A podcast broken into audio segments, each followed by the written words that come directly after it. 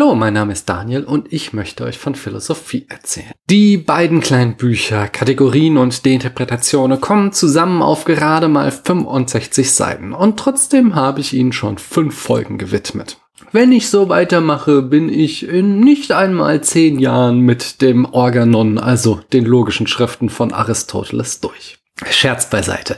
Heute gehen wir von Deinterpretationen zur ersten Analytik über und in den Analytiken spielt Aristoteles dann Seite nach Seite Schlussfolgerungen durch, die müssen wir nicht alle einzeln durchnehmen. Die ganzen Vorüberlegungen sind spannender und in der Philosophiegeschichte heißer diskutiert. Bestimmt, weil alle irgendwann nicht mehr weiter gelesen haben. Aber gesteht mir bitte zu, noch einen letzten Punkt aus der Interpretation aufzugreifen, bevor wir zur Analytica Priora übergehen, denn er dreht sich schon um das richtige Schließen und genau darum wird es auch in den nächsten Folgen hier gehen. Dieser Punkt, auf den Ari hinweist, ist, dass sich verschiedene bejahende Aussagen nicht beliebig kombinieren lassen. Dass aus einzelnen Aussagen, die man mit und kombiniert nicht zwangsläufig die Summe dieser Aussagen wird, sondern dass man bestimmte Kompositionsregeln beachten muss. So, wie man auch nicht einfach Wodka und Red Bull zusammenkippen kann, um dann zu behaupten, man hätte einen leckeren Cocktail. Wenn wir zum Beispiel sagen,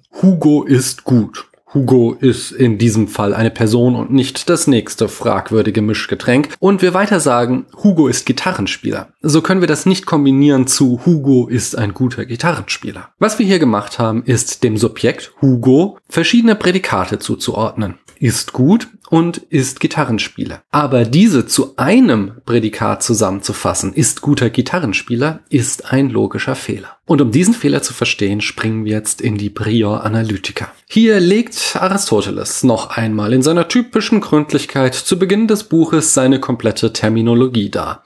Aber nicht ohne zuvor zu fragen, was für eine Art von Untersuchung die erste Analytik ist. Seine Antwort, die Untersuchung gilt dem Beweis und der beweisenden Wissenschaft. Hm. Ich denke, das müssen wir noch weiter präzisieren. Denn Aristoteles wird bestimmt nicht beweisen, dass Schokoladeneis die beste aller Eissorten ist. Was ich persönlich sehr schade finde. Ja, er wird nicht einmal beweisen können, dass morgen die Sonne wieder aufgeht, was Kant sehr schade findet. Es geht um eine andere Art von Beweis. Wir können ihn den logischen Beweis nennen. In der Philosophie unterscheiden wir zwischen induktiven und deduktiven Beweisen. Schokoladeneis und den Sonnenaufgang können wir nur beweisen, indem wir von einer Reihe von Einzelfällen, gute Eisesserlebnisse, auf etwas Allgemeines schließen. Schokoladeneis ist gut. Wir schließen also vom Besonderen zum Allgemeinen. Das nennen wir eine Induktion. In der ersten Analytik ist der Beweisweg hingegen andersherum, vom Allgemeinen zum Besonderen. Es handelt sich um Deduktionen. Aristoteles definiert als nächstes noch einmal den Satz als etwas, das wahr oder falsch sein kann. Wir würden, wie wir schon sahen, heutzutage behaupten, dass das auf Aussagesätze zutrifft. Aristoteles ignoriert also andere Satzformen wie Fragen, Bitten oder Befehle. Ari meint, ein Satz ist eine Rede, in dem etwas von etwas bejaht oder verneint wird. Einem Subjekt wird also ein Prädikat zu oder abgesprochen. Dies kann partikular, allgemein oder, wie Aristoteles meint, unbestimmt geschehen. Zunächst kann ich etwas von etwas anderem aussagen. Das ist die Partikularaussage, die wir schon im logischen Quadrat kennenlernten. Die Ortschaft Eiterfeld hat einen unappetitlichen Namen. Ferner gibt es die allgemeine Aussage. Hier wird etwas von allen Dingen einer Art ausgesagt. In allen Regionalexpressen kann man mit dem 9-Euro-Ticket fahren. Oh, Ari nennt für den letzten recht speziellen Fall der unbestimmten Prädikation das Beispiel Die Lust ist kein Gut. Nach Aristoteles kann sich das auf eine spezielle Lust oder auf die Lust im Allgemeinen beziehen. Es ist eben unbestimmt. Diese Unterscheidung spielt meines Wissens in der späteren Philosophiegeschichte keine Rolle mehr. In der Logik gehen wir davon aus, dass hinreichend klar ist, worüber wir sprechen. Also sonst können wir keine zwingenden Schlüsse ziehen. Und wenn nicht klar ist, worüber wir sprechen, dann können wir es durch Fragen und Definitionen klar machen. Aristoteles unterscheidet weiter zwischen apodiktischen und dialektischen Sätzen. Bei apodiktischen nehmen wir die Prämissen als gegeben an. Bei der Dialektik hingegen kommt wieder Platons Schule durch. Hier fragen wir, ob die Prämissen selbst wahr sind und stellen einer gegebenen Prämisse Alternativen gegenüber. Also, wenn Red Bull selbst nicht schmeckt, dann ist auch Wodka Red Bull ziemlich ungeil. Bei apodiktischen Sätzen nehmen wir einfach hin, dass Red Bull schlecht ist. Bei dialektischen hingegen fragen wir, ist Red Bull wirklich schlecht oder nicht vielmehr absolut widerlich? Aristoteles zurrt weiter seine Begriffe fest, indem er fragt, was ein Begriff ist. Seine Antwort, Begriffe können in einem Satz als Subjekt oder Prädikat fungieren. Und ein Begriff kann bejaht oder verneint werden. Soweit klar, oder? Der Tankrabatt ist eine schlechte Idee. In diesem Fall ist Tankrabatt das Subjekt des Satzes. Klientelpolitik der FDP ist unter anderem der Tankrabatt. In diesem Satz fungiert Tankrabatt als Prädikat. Ich könnte die beiden Sätze jetzt auch noch verneinen, aber das ist mir nun wirklich zu weit hergeholt. Jetzt kommt Aristoteles endlich zum Schluss und definiert ihn wie folgt. Ein Schluss ist eine Rede, bei dem etwas als gegeben angenommen wird und daraus folgt dann etwas anderes notwendig. Alles klar. Wenn wir die beiden folgenden Sätze als gegeben annehmen. Erstens, Politische Parteien müssen das Grundgesetz akzeptieren, um demokratische Parteien zu sein. Und zweitens, die AfD lehnt das Grundgesetz ab. Dann folgt daraus jetzt etwas anderes notwendig. Was genau, werden wir noch sehen. Aber zunächst möchte ich noch einmal auf zwei andere Aspekte eingehen, die in dieser Definition stecken. Der erste ist, dass wir etwas als gegeben annehmen.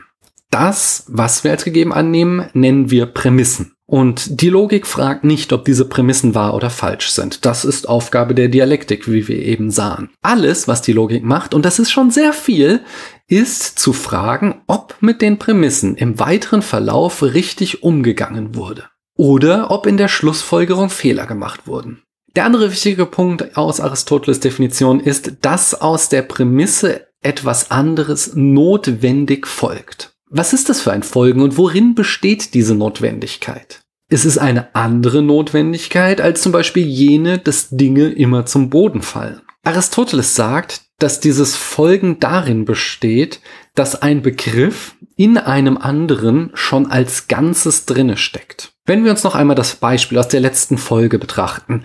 Homer Simpson ist eine gelbe Comicfigur mit Überbiss und Klatze, die Doe ruft dann können wir sagen, dass das Gelbsein im Begriff Homer Simpson schon drinne steckt. Wir können den Begriff Homer Simpson in einem Satz ebenso umformen, dass die Begriffe Gelb, Überbiss, Klatze und Doe zum Vorschein kommen. Oder wir können mit diesen Begriffe Sätzen bilden, die zueinander nicht im Widerspruch stehen. Genau das bedeutet notwendiges Folgen in diesem Fall. Ari fährt damit fort, zwischen vollkommenen und unvollkommenen Schlüssen zu unterscheiden. Ein vollkommener Schluss ist einer, der nur aus den Prämissen folgt, ohne irgendwelche Zusatzannahmen. Wenn Wodka Red Bull widerlich ist und widerliche Getränke nur mit 9-Euro-Ticket im Zug nach Sylt getrunken werden dürfen, dann darf Wodka Red Bull nur im Zug nach Sylt getrunken werden.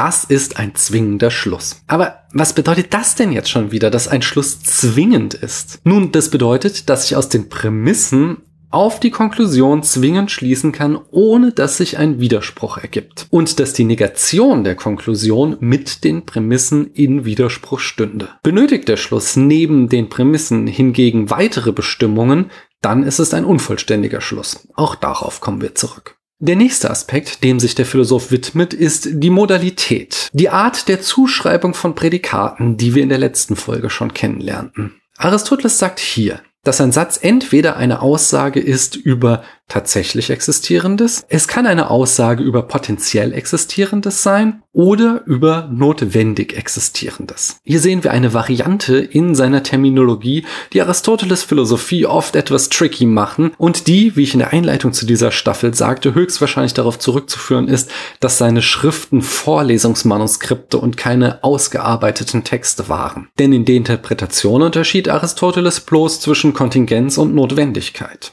Jetzt fächert er die Unterscheidung weiter auf. Red Bull ist möglicherweise widerlich. Oder es ist tatsächlich so, dass Red Bull widerlich ist. Oder vielleicht sogar notwendig, dass Red Bull widerlich ist. Das alles lässt sich natürlich auch wieder verneinen. Es ist unmöglich, dass Red Bull widerlich ist. Red Bull ist tatsächlich nicht widerlich. Oder Red Bull ist nicht notwendig widerlich. Achtet hier auf die Unterscheidung zwischen notwendig nicht, das ist unmöglich, und nicht notwendig, das ist möglich. Eine Allaussage, die verneint wird, nennt Aristoteles hammer innovativ einen allgemein verneinenden Satz. Allgemein verneinende Sätze sind allgemein konvertibel, also umkehrbar. Wenn kein Energy Drink gut ist, dann ist auch kein guter Drink ein Energy Drink. Hingegen sind allgemein bejahende Sätze nur partikular konvertibel. Wenn alle Energy Drinks gut sind, ja, ich weiß, weit hergeholt, aber nimmt es mal zugunsten des Arguments jetzt so hin dann bedeutet das nicht, dass alle guten Drinks auch Energy Drinks sind. Stattdessen ist die Konversion dann, dass einige gute Drinks Energy Drinks sind. Partikulare Sätze wiederum sind auch partikular konversibel. Einige Energy Drinks sind gut, dann sind einige gute Drinks Energy Drinks.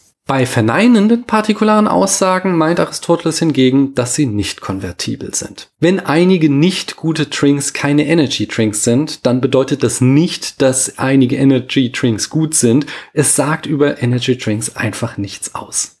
Und bevor ihr jetzt Schnappatmung bekommt, weil ich hier schon wieder wie im logischen Quadrat in meinem logischen Fitnessstudio rumflexe, höre ich damit jetzt auch schon wieder auf und zeige euch stattdessen eine Hilfe, mit der sich das wunderbar veranschaulichen lässt. Und die euch in der Logik immer wieder begegnen wird. Das Venn-Diagramm.